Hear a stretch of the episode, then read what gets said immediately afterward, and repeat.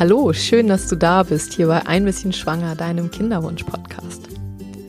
Mein heutiges Thema ist die Kostenübernahme der ähm, Kinderwunschbehandlung und zwar ähm, genauer gesagt die Kostenübernahme einmal der gesetzlichen, der privaten Krankenversicherung und ähm, eben auch die ähm, Kostenzuschüsse zum Beispiel von den Ländern.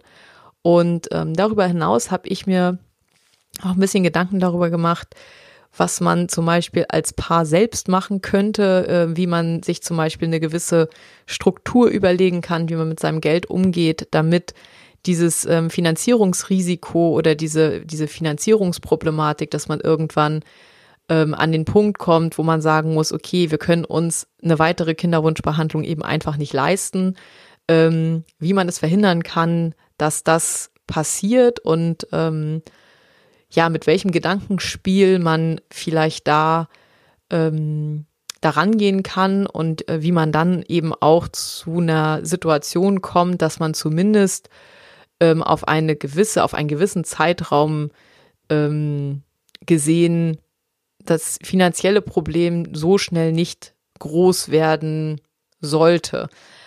Ähm, es ist sicherlich nichts für jeden und es ist eben auch nur etwas, wo ich ähm, ja, wo ich mir Gedanken gemacht habe, was kann man überhaupt sich überlegen, was kann man überhaupt machen, damit das nicht passiert, dass man seinen Kinderwunsch wegen ähm, des Geldes eben aufgeben muss. Und das war eine Sache, auf die ich, die, auf die ich irgendwie so gestoßen bin, äh, über eine, ja, über einen Zufall im Endeffekt. Und ähm, ich wollte es einfach nur als Idee mal weitergeben und ähm, ja, vielleicht sagt ja der eine oder andere Mensch, das ist eigentlich gar nicht so schlecht und äh, das probiere ich mal aus.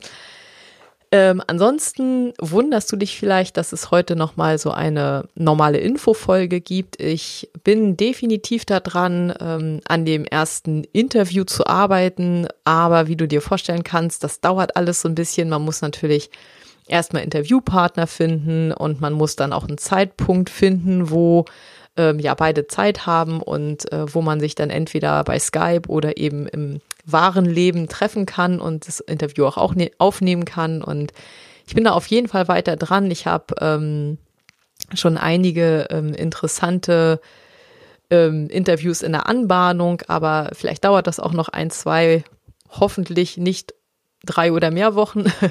Aber äh, ich denke, ich werde mir auf jeden Fall immer noch mal ein interessantes Thema ähm, hier für den Podcast ausdenken. Und ähm, ja, es wird, auch wenn es jetzt vielleicht nächste Woche noch kein Interview gibt, ähm, irgendetwas anderes geben, was dir hoffentlich ein paar interessante Infos gibt oder äh, interessante Einblicke. Ja, ich ähm, wünsche dir auf jeden Fall jetzt ähm, hoffentlich gut, ähm, ja, gut aufzunehmende Informationen. Es ist halt sehr, sehr viel eben auch so diese, diese Voraussetzungen, äh, welche Voraussetzungen man erfüllen muss. Und ähm, ich hoffe auf jeden Fall, dass da das eine oder andere dabei ist, was dir vielleicht, äh, was du vielleicht noch nicht weißt oder was dir einen neuen Einblick gibt und ja, wo du vielleicht auch äh, noch Geld sparen kannst. Und ja, ich drücke wie immer ähm, die Daumen für deine Behandlung und ähm, hoffe, dass du eine schöne Woche hast und ja, wünsche dir jetzt ganz viel Spaß bei der Folge über ähm, Krankenkassen und Kostenübernahme. Alles, alles Liebe, deine Katharina. Hallo, schön, dass du da bist, hier bei Ein bisschen Schwanger. Bei mir dreht sich heute alles um das liebe Geld und zwar geht es um die Kostenerstattung einmal von den Krankenkassen, also von der gesetzlichen und von der privaten Krankenkasse, wie das Ganze abläuft, worauf man achten muss, welche Unterschiede es gibt und auch so ein bisschen warum. Und dann gibt es ja noch ähm, relativ neu die Zuschüsse von den Ländern, die man beantragen kann. Und ich habe mir auch selbst noch mal Gedanken darüber gemacht, wie man es als Kinderwunschpaar verhindern kann, dass man ab einem bestimmten Punkt nur wegen der Finanzen sozusagen den Kinderwunsch aufgeben muss, weil man es nicht mehr finanzieren kann. Ich werde mit den gesetzlichen Krankenversicherungen starten. Und zwar ist es so, dass die gesetzlichen Krankenversicherungen Unfruchtbarkeit nicht als Krankheit sehen.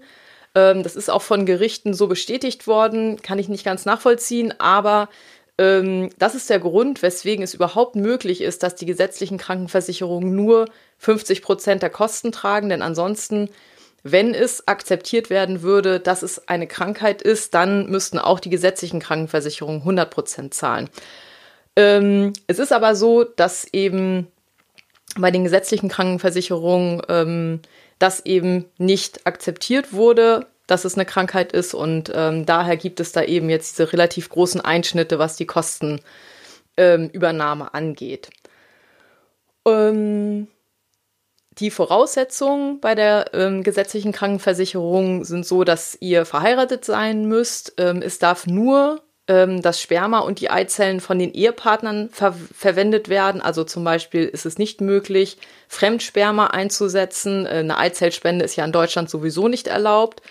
Ähm, dann ist es so, dass es eine Aussicht auf Erfolg geben muss. Auch das eine erstens sehr schwammige Formulierung und auch schwierig, weil das ist natürlich etwas, was man gar nicht so genau sagen kann. Wer kann schon vorhersagen, ob es dann nochmal klappt oder nicht?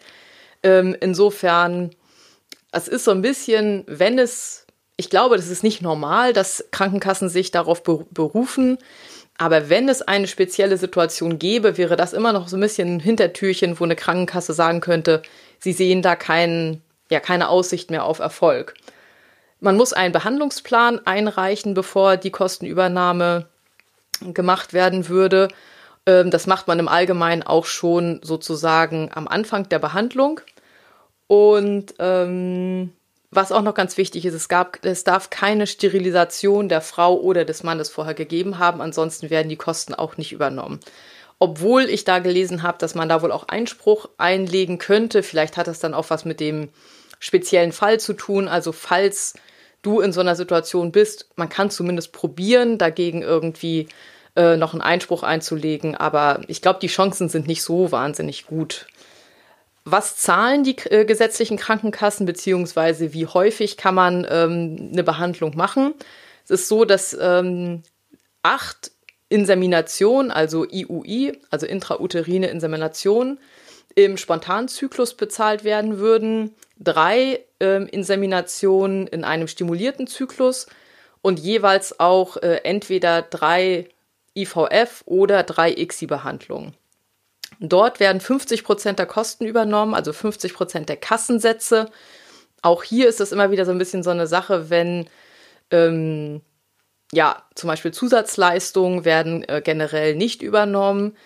Ähm, ich komme nachher noch mal so ein bisschen zu so ein paar Ausnahmen, denn es ist ja jetzt so, dass die gesetzlichen Krankenversicherungen über das was sozusagen vorgegeben ist, ähm, über das heraus auch noch Leistungen anbieten können. Und da gibt es hier und da Ausnahmen, dass sie zum Beispiel entweder mehr Versuche oder einen höheren äh, Kostenanteil oder teilweise auch Zusatzleistungen eben noch bezahlen würden. Aber das ist wirklich bei jeder Krankenkasse anders, das ist ein bisschen schwierig. Ähm, es ist so, wenn ihr es geschafft habt, ein Kind zu bekommen mit künstlicher Befruchtung, dass ihr für das zweite und auch für das dritte Kind und ich denke mal auch für das vierte oder fünfte, je nachdem, wie, ob man das möchte oder ob man dafür genug Zeit hat, ähm, wie, jeweils wieder ähm, das volle Programm an verschiedenen Möglichkeiten der ähm, künstlichen Befruchtung haben würdet. Also ihr könntet wieder zum Beispiel 3XI machen ähm, und ich gehe auch davon aus, dass ihr wieder bei zum Beispiel drei Inseminationen anfangen könntet, wenn das denn Sinn macht. Ähm, als Versuch wird ganz generell ähm, ist gewertet, wenn der gesamte Versuch gemacht wurde, also wenn äh, Stimulation, Punktion und dann auch wieder ein Transfer ähm, stattgefunden hat und es keine klinische Schwangerschaft gab. Eine klinische Schwangerschaft ist es, wenn man im Ultraschall den Herzschlag sehen konnte des Kindes.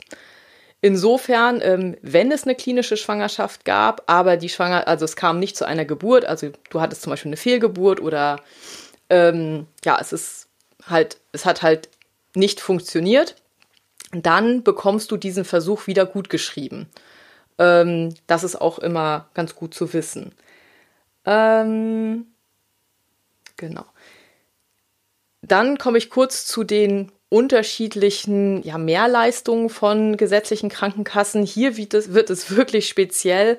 Ähm, ich habe mir die eine oder andere Plattform rausgesucht, die ich auch in die ähm, sozusagen in die Show Notes hier von dieser Folge ähm, einmal reinschreiben werde, wo man zumindest versuchen kann, sich ein bisschen zu informieren, welche Krankenkassen mehr zahlen als ähm, nur das ganz normale, nur die ganz normalen 50 Prozent. Das ist aber etwas, wo ich wirklich empfehlen würde, wenn du entscheidest, dass du deine äh, gesetzliche Krankenversicherung versuchst zu wechseln, dann ähm, erkundige dich wirklich ganz deutlich, ähm, ob bei der Krankenkasse, wo du hinwechseln möchtest, die Voraussetzungen wirklich so sind. Denn zum Beispiel gibt es die Knappschaft, die hat eine Zeit lang 100 Prozent der künstlichen Befruchtung bezahlt, tut das jetzt aber nicht mehr. Und ähm, dann gibt es eben andere ähm, Versicherungen, die heute 100 Prozent zahlen. Zum Beispiel bei der DAK ist das so. Die zahlt 100 Prozent der ähm, Kassensätze, also der Kosten. Aber da muss man zum Beispiel bei, bei der DAK darauf achten, dass die DAK auch die Insemination als künstliche Befruchtung wertet. Ähm, das heißt, wenn du mit Insemination anfangen möchtest und du bist bei der DAK versichert, musst du darauf achten, dass wenn du drei Inseminationen machen würdest, du keine ICSI-Behandlung zum Beispiel von der DAK zu 100 Prozent erstattet bekommen würdest. Ähm, hier und da liest man dann die Empfehlung, dass man zum Beispiel, wenn man bei der DAK ist und man möchte Insemination probieren, dass man diese selbst bezahlt. Ähm, keine besonders, also ich finde es erstens nicht besonders sinnvoll, weil Inseminationen ja nun de facto keine künstlichen Befruchtungen sind. Ähm, aber gut, die DAK hat sich dafür so entschieden und ähm, es macht halt Sinn, wenn man darauf achtet, sonst ähm, ärgert man sich im Nachhinein, dass man im Endeffekt, ja, zwar dachte, man ist bei einer Krankenkasse, die 100% der künstlichen Befruchtung bezahlt und dann tut sie es im Endeffekt nicht, weil sie sagt, ja, sie hatten ja schon eine Insemination, ähm, das wird auch als Versuch gezählt. Ähm, was noch wichtig ist, ähm, ist eine Sache, die sich bei ähm, privater Krankenversicherung und gesetzlicher Krankenversicherung ganz generell unterscheidet. Und zwar ist das, wann bezahlt wird. Bei der gesetzlichen Krankenversicherung ist es so, dass die gesetzliche Krankenversicherung zahlt, wenn der Versicherungsnehmer betroffen ist. Das heißt, der Versicherungsnehmer hat ein Fruchtbarkeitsproblem, dann zahlt auf jeden Fall die gesetzliche Krankenversicherung. Bei der privaten Krankenversicherung ist es so, dass es nach dem Verursacherprinzip geht. Das heißt, ähm, wenn derjenige, der bei der privaten Krankenversicherung versichert ist, der Verursacher ist, also zumindest nach jetzigem Stand der Diagnostik klar ist, dass die Unfruchtbarkeit besteht, weil zum Beispiel der Mann schlechtes Sperma hat und der Mann ist privat versichert, dann werden auch die Kosten von der Frau von der privaten Krankenversicherung übernommen. Ähm, das ist natürlich in dem Fall dann ein Vorteil, was ähm, es gibt aber auch so Mischfälle, wo das wirklich zu Problemen führt. Da komme ich nachher auf, auf jeden Fall nochmal kurz drauf. Was sich gerade verändert hat, das ist die Indikation zur ICSI. Das, äh, es gab früher gewisse, ja, gewisse Grenzwerte, wann eine ICSI gemacht wird, und das gibt es heute so nicht mehr. Also es wird jetzt gesagt, äh, das ist seit Juni 2017 so, dass es eben keine festgelegten Grenzwerte mehr gibt. Es gibt die Vorgabe, dass zwei aktuelle, wie auch immer aktuell, aber auf jeden Fall muss es zwei Spermiogramme geben. Ähm, früher wurde gesagt, dass die in einem Abstand von zwölf Wochen stattfinden müssen. Das ist nicht mehr so. Heute ist es wohl so, dass das auch wen, also auch ein geringerer Abstand zwischen den zwei Spermiogrammen möglich ist. Und eine ganz, ganz wichtige Veränderung, die jetzt äh, gerade seit äh, letztem Jahr in Kraft getreten ist, ist, dass es unbedingt bei der Indikation zu ICSI eine Untersuchung durch einen Andrologen geben muss. Also es ist hier nicht mehr so, dass ähm, der äh, Gynäkologe oder auch der Urologe ausreicht, sondern es muss ein Urologe oder Gynäkologe mit, ähm, ja, mit einer Zusatzqualifikation Andrologie sein.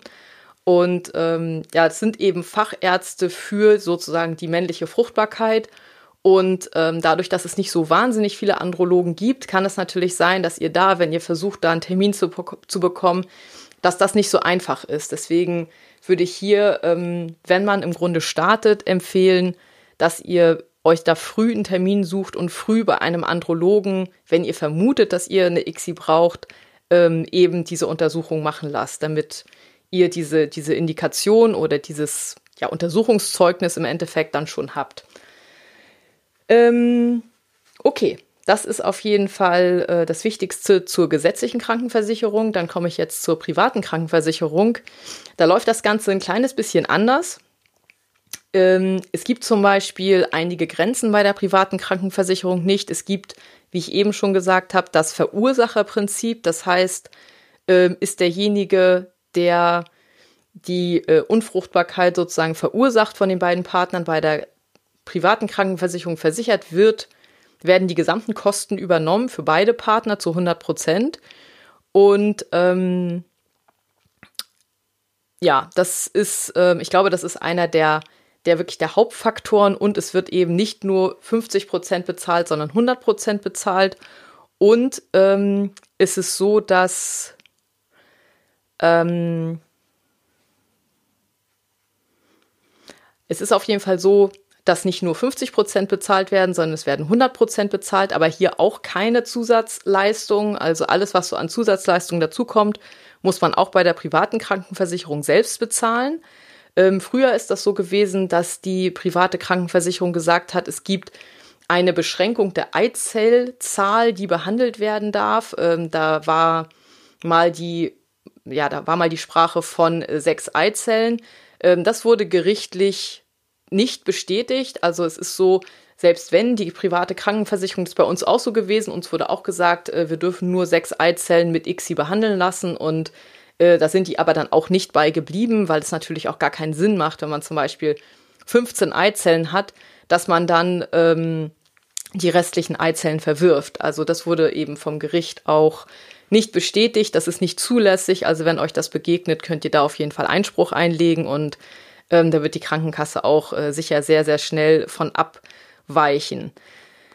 Ähm, ist es so, dass bei der privaten Krankenversicherung es auch so einen Passus gibt, wo es darum geht, dass ähm, die Behandlung Aussicht auf Erfolg haben muss. Und zwar deswegen, weil die private Krankenversicherung auch mehr als drei Versuche bezahlt.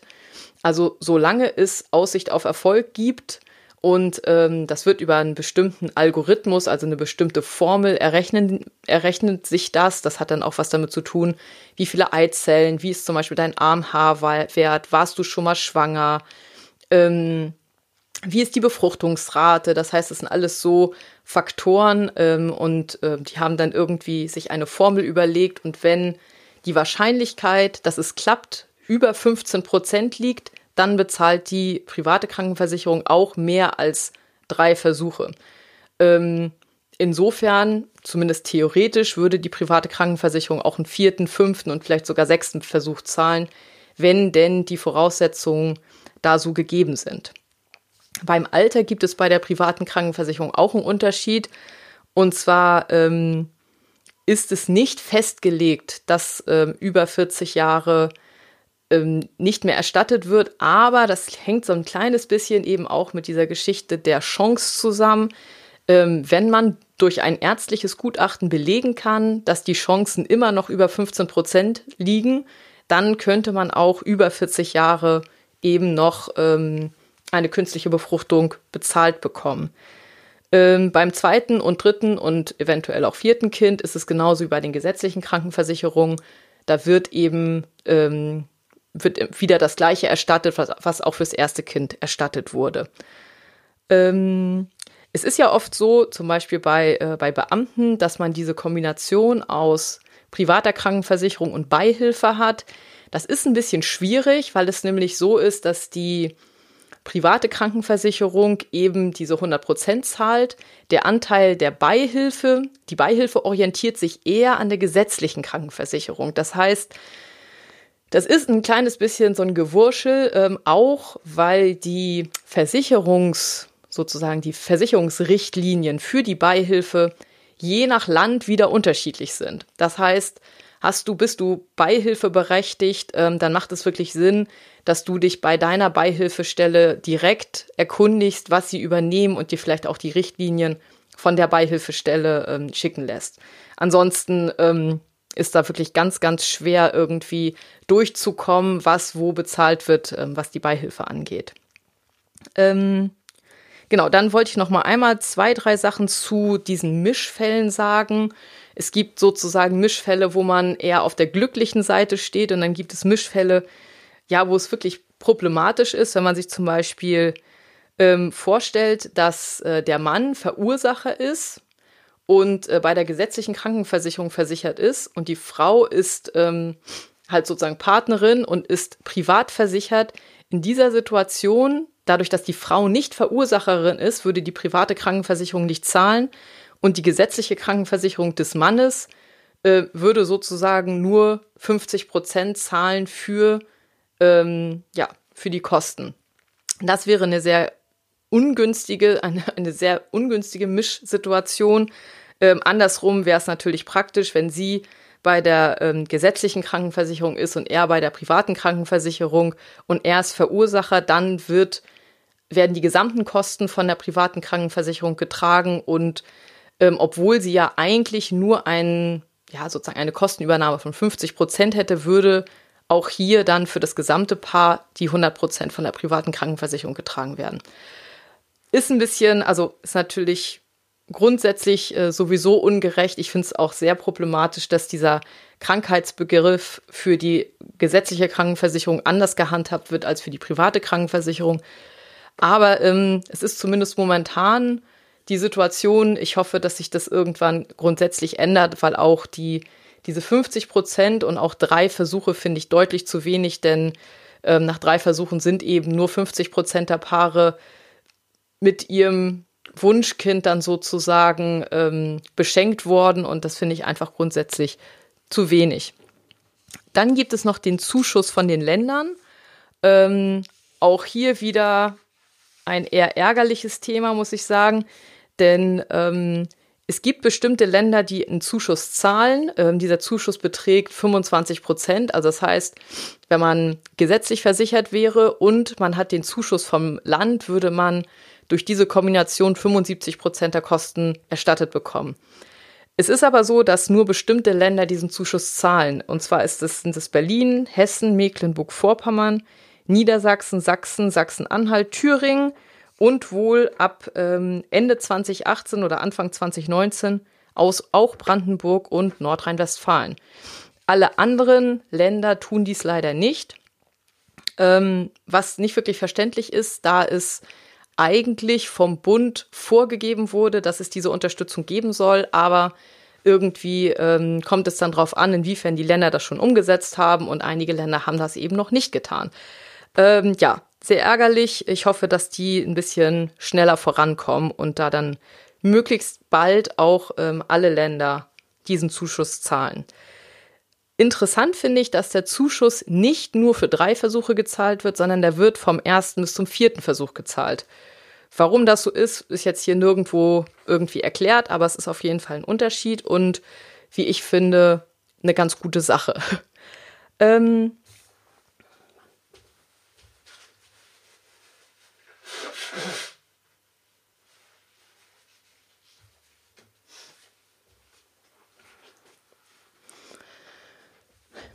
So, und dann habe ich mir auch noch mal überlegt, ähm, was man vielleicht als Kinderwunschpaar machen kann, um gar nicht erst in diese Situation zu kommen, dass man mehr oder weniger irgendwann den Kinderwunsch aufgeben muss, weil man kein Geld mehr hat. Und ähm, ich bin durch eine, ja eigentlich durch einen totalen Zufall darauf gekommen. Ähm, meine Mutter hat ein befreundetes Ehepaar getroffen und die haben keine Kinder, haben ich weiß nicht genau wieso, ob sie jetzt keine wollten. Das ist ja dann auch ein anderes Alter gewesen. Da hat man noch nicht so offen drüber gesprochen. Auf jeden Fall geht es denen heute finanziell sehr, sehr gut. Und ähm, der Grund dafür ist wohl, dass sie eben keine Kinder haben, weil Kinder eben sehr, sehr teuer sind, wenn man das zumindest mal auf die Lebenszeit nimmt. Und da bin ich, habe ich so ein bisschen gedacht, Mensch, eigentlich kann man natürlich auch äh, so auf das Ganze gucken, dass man sich sagt, die Kosten, die ich jetzt noch nicht habe, weil ich ja noch kein Kind habe in der Situation, wo ich normalerweise schon gerne eins hätte. Denn also zum Beispiel bei uns hat das ja vier Jahre gedauert. Und ähm, wenn man sich überlegt, dass man ja eigentlich schon diese Kosten für ein Kind viel früher gehabt hätte, wenn dann alles super gelaufen wäre, dann könnte man natürlich diese Kosten, die man nun nicht selbst tragen muss in der Situation, man könnte sozusagen so tun, als wäre das schon ein Kind, als hätte man diese Kosten schon. Und ähm, die Kosten sind wirklich ganz schön heftig. Ich habe jetzt mal geschaut und zwar gibt es beim Statistischen Bundesamt gibt es ähm, Erhebungen darüber, was ein Kind kostet. Je nachdem, also es wird, umso älter das Kind wird, umso teurer wird das Ganze. Ich habe jetzt einfach mal die Zeit von 0 bis 6 Jahren genommen und da kostet ein durchschnittliches Kind ungefähr äh, 6.200 Euro pro Jahr. Das sind 517 Euro im Monat. Und das ist noch nicht mal die Erstausstattung und auch keine Betreuungskosten oder irgendwas in der Richtung, sondern das ist nur, das sind nur Konsumausgaben. Das heißt Windeln, Essen, irgendwelche Kurse, die man macht und so weiter und so fort. Also es heißt, so ein Kind ist wirklich sehr, sehr teuer. Und ähm, ich habe dann nochmal geschaut. Es ist ja so, dass wenn man ein Kind bekommen hat, man erstmal wahrscheinlich nur Elterngeld bekommt, wenn man dann vorher gearbeitet hat und eben ähm, erstmal in Elternzeit ist. Meistens ist es für ein Jahr der Fall und man dann unter Umständen natürlich auch nicht wieder 100 Prozent arbeiten möchte oder nicht arbeiten, nicht so viel arbeiten kann. Und auch hier kann man natürlich überlegen, dass die Situation hinterher, also nach der Geburt des Kindes, finanziell natürlich anders aussieht, als es jetzt der Fall ist. Das heißt, man ist hinterher schlechter gestellt, als es jetzt der Fall ist. Und beim Elterngeld ist es so, dass ihr 65 Prozent des vorherigen Nettoeinkommens bekommt. Das heißt, wenn du zum Beispiel heute 2000 Euro netto verdienst, dann würdest du nach der Geburt deines Kindes nur noch 1300 Euro Elterngeld bekommen und dir würden oder euch als Paar würden auch hier in etwa noch 700 Euro fehlen. Und wenn man das jetzt zusammennimmt und man sagt, okay, wir haben zwar noch kein Kind, aber wir rechnen damit, dass wir vielleicht eine längere Zeit eine Kinderwunschbehandlung machen müssen. Ähm, wenn ihr schon das Kind hättet, dann hättet ihr 1217 Euro mehr Kosten pro Monat. Und ähm, ich finde, dass es vielleicht einfach Sinn macht, sich zu überlegen, ob man nicht dieses Geld schon mal zur Seite legen möchte. Man tut sozusagen während der Kinderwunschbehandlung so, als hätte man dieses Kind, was man sich so sehr wünscht, schon und legt für diesen Wunsch vom eigenen Kind eben das Geld, was das fiktive Kind kosten würde, schon mal zur Seite. Und ähm, wenn man sich das einmal so durchrechnet, dann ist das natürlich sehr, sehr viel Geld, weil das sind ja ähm, wirklich mehrere, ich habe es jetzt gar nicht ausgerechnet aufs Jahr, aber es ist auf jeden Fall so, dass man eine längere Zeit Kinderwunschbehandlung noch machen könnte. Ähm, und man müsste nicht wegen der finanziellen Seite aufhören. Und auch wenn das, wenn ich natürlich verstehe, dass das jetzt nicht unbedingt eine Situation ist, wo man denkt, ja super, ich lege mir jetzt das Geld zurück, obwohl ich noch gar kein Kind habe, aber es würde zumindest, äh, mir würde es so gehen, dass es mir so ein bisschen den finanziellen Druck wegnehmen würde.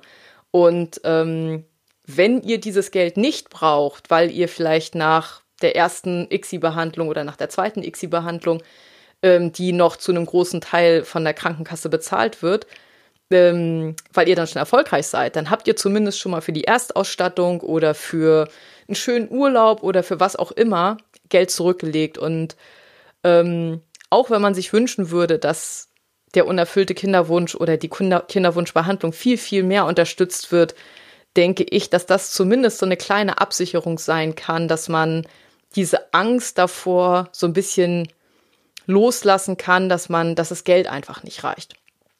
Okay, ähm, das waren so die Inhalte, die ich ähm, heute für dich herausgesucht habe. Ich hoffe, dass ähm, du da ein paar interessante ähm, Informationen bekommen hast, dass du ähm, in dem Video oder auch hier im Podcast etwas gelernt hast, was du so noch nicht wusstest und was dir auf jeden Fall auf deinem Weg zu deinem Wunschkind weiterhilft. Und ja, ich wünsche dir wie immer alles, alles Liebe. Ich freue mich, wenn du meinen YouTube-Kanal abonnierst ähm, und natürlich auch meinen Podcast. Und ja, ich wünsche dir wie immer eine gute Woche. Ähm, versuch gut auf dich aufzupassen und ja, versuch hier und da immer noch ein bisschen Energie zurückzuholen und ein bisschen Energie aufzusparen, damit du ähm, auf deinem Weg zu deinem Kind möglichst ja, gut durchhältst und nicht nicht vorher schon aufgibst. Alles, alles Liebe, deine Katharina.